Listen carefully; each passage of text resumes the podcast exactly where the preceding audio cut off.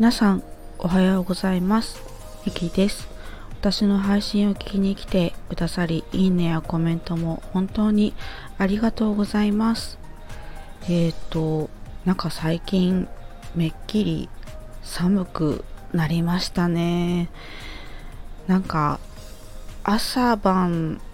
特にね寒くて私昨日なんかこう寒さからヒートテックをですね着て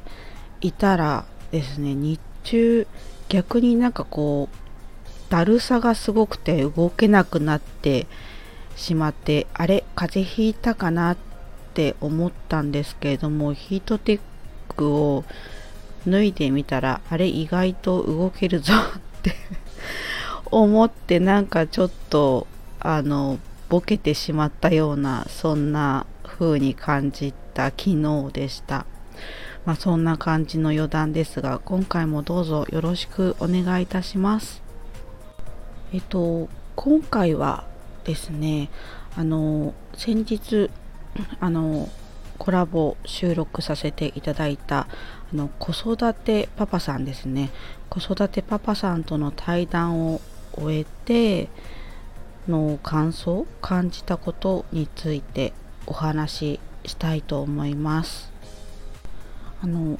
コラボ収録はですねおとといあのさせていただきましてであの昨日ですねあのコラボ配信をしていただいた形になっております。でテーマがあの、まあ、天才と孤独についてだったんですけれども、まあ、お話をしててなんかこう感想としてはうーん、まあ、終始緊張とうん圧倒されていたようにあの思っています。そうですね。あのこうパパさんのペースに対してなんか私マイペースなのでこうその中でこう脳が一生懸命ついていってるような感じそれでも精一杯なような感じになってあのしまっていました。で私自身が話せているところってあるのかなっていうふうにすごく心配であのコラボ配信も聞くのちょっと不安だったんですけども昨日実際にあの コラボ配信を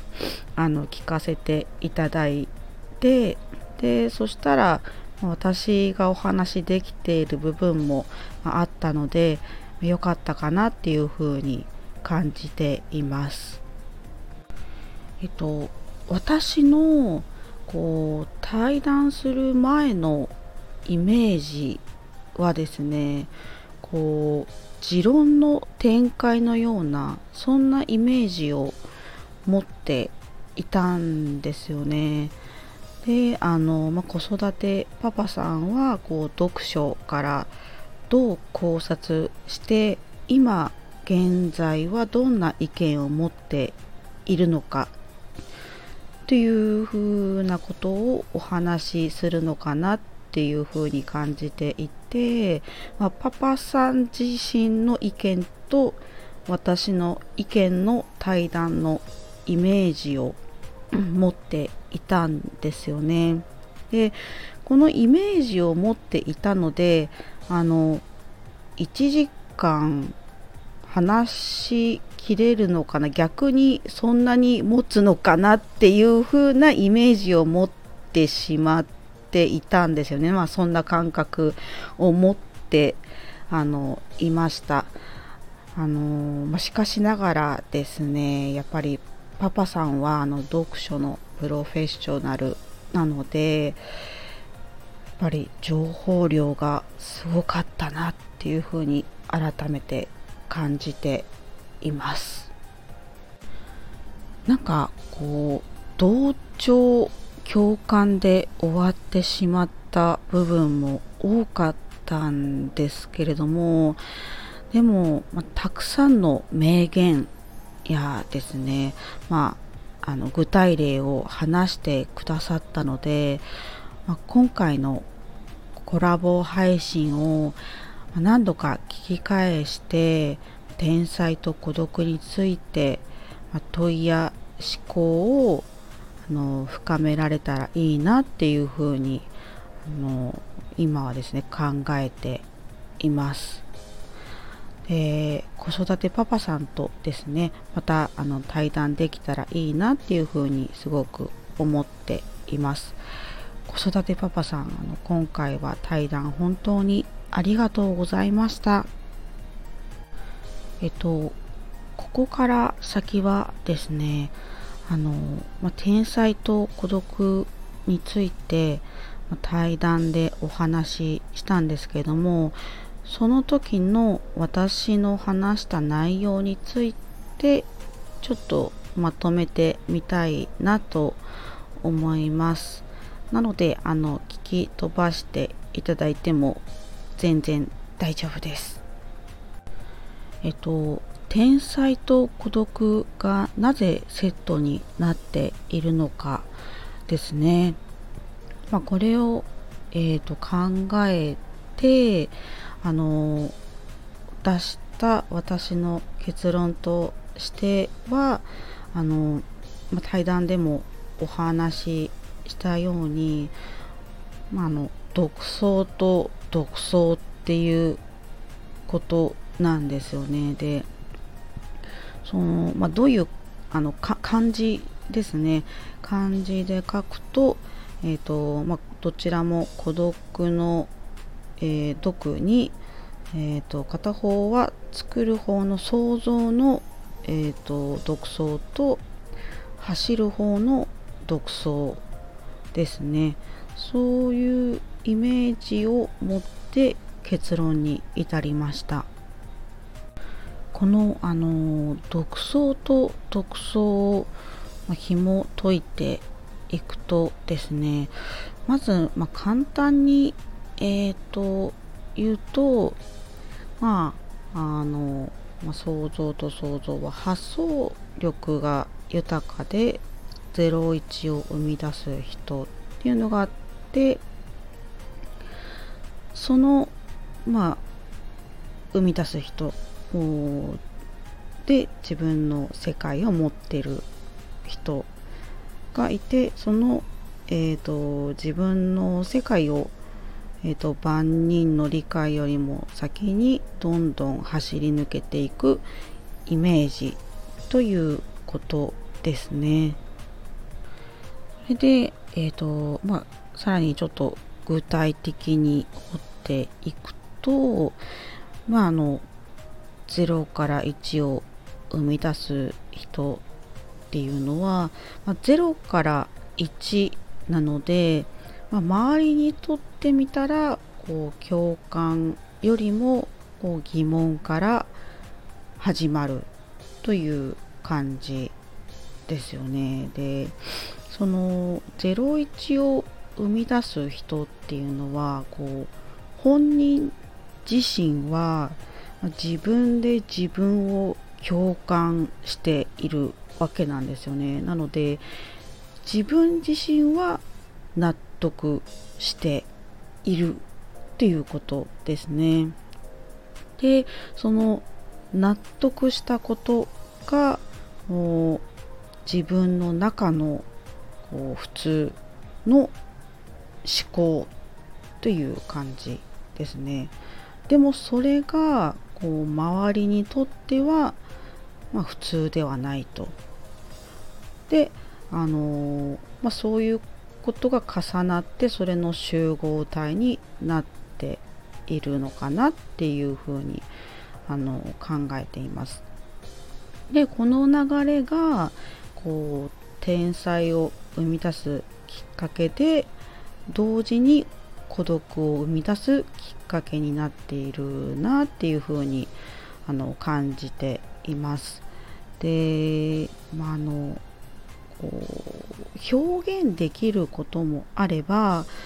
まあ、表現しきれない部分もとても多くあるなっていうふうに考えていてまあこう天才と呼ばれる方の表現された言葉っていうのは氷山の一角というイメージですね。であのやっぱりこう質問されれば説明できることだとは思うんですけれどもそれがあの全ての人にですねこう一つ一つの思考を説明をしきれないできないですよね。なのでこの全ての人にあの説明できないことによりやっぱりこうそうすると周り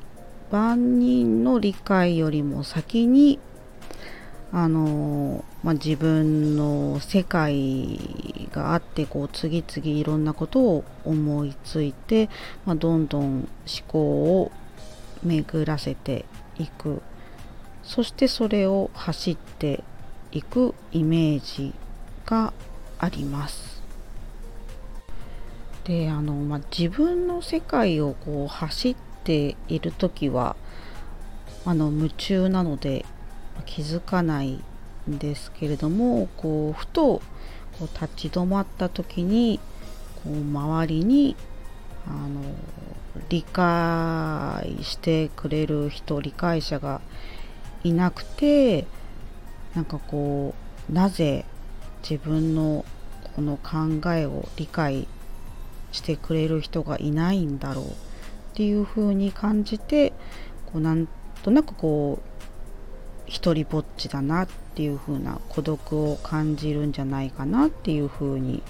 あの私は考えました。これが、えーと、私が思ったあの天才と孤独のセットっていうことになります。あとは、まあ、ちょっと話がずれてしまうかもしれないんですけども哲学的思考をですね、まあ、持つことっていうのはですねなんかこう自分自身をあの常に分析しているイメージがあって、まあ、それを深めているっていうふうに思っています。私もなんかこう持論というか自分の考えを言ってでなんかこう哲学チックな話をしたりするんですけどもなんかこう自分の体験をなんかこう主観的そして客観的に分析しているようなあの感覚ですね。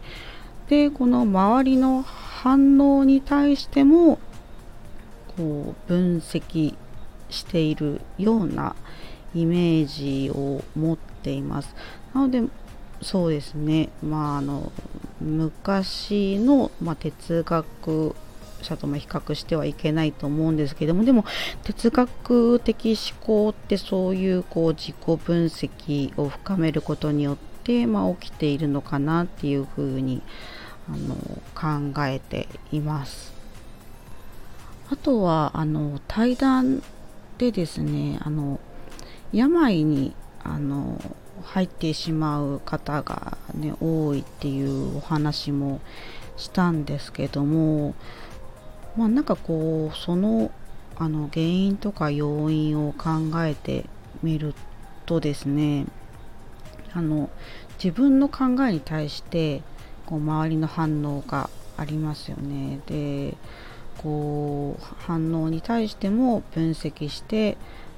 だけれどもなぜ誰も分かってくれないんだろうっていうふうにまあ問いを立てるんですよね。まあ共感者が少ないと、まあ、その問いを立てることも多くなるのかなっていうふうに感じていてでその問いを立てたことに対してまた分析をする。で分析をするけれどもあのこう考えたことって推測でしかないのでこう分析と推測を繰り返していくようなイメージですね。でこう分析とこう推測を繰り返していくと何ていうかこう視野がですねどんどんこう狭く狭くなってこうストイックになっていくのでよりなんかこう孤独になっていくイメージでこう病に入ってていくのかなっていうふうに私はあの感じています。なんかすごく長くなってしまいましたがそうですね。天才と孤独について私が考えていることは、まあ、こんな感じということえーとですね。えーとこんな感じでちょっと終わりたいと思います。えっ、と以上ですね。今回はあの子育てパパさんとの対談であの感じたことあとはあの自分が考えている天才と孤独のセットについてのお話をもう一度まとめてみました。最後までお話を聞いていただき本当にありがとうございました。今日はどうですかね天気。うん、ちょっと曇っているんですけれども晴れ間が見れるといいなっていうふうに思います。今日も皆様素敵な一日をお過ごしください。またあの配信を聞きに来ていただけるとすごく嬉しく思います。ではありがとうございました。